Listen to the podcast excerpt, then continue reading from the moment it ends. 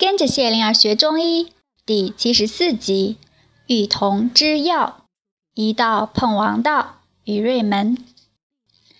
自从有了儿子，扁鹊常常想着养育的问题。这一天午餐休息时，医者弟子们都在晒太阳。扁鹊问三个医者：“你们说说，养育小孩有什么好方法？”公孙子闭着眼说。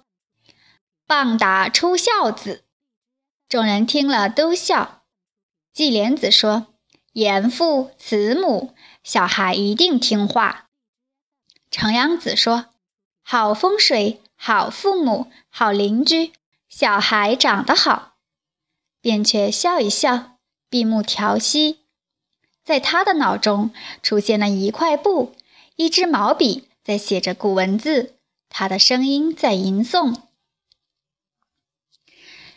与同之药，一金不一矿，精者会生，狂者会灭。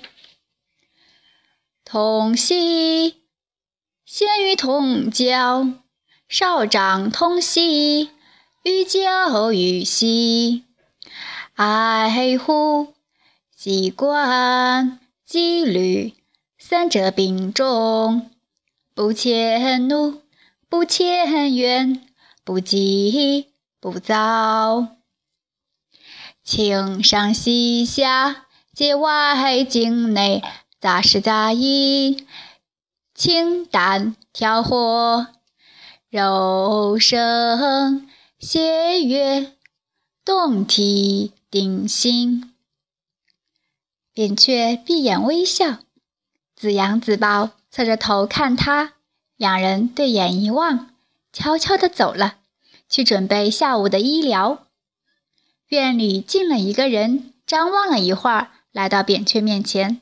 扁鹊睁眼问他：“你有事吗？”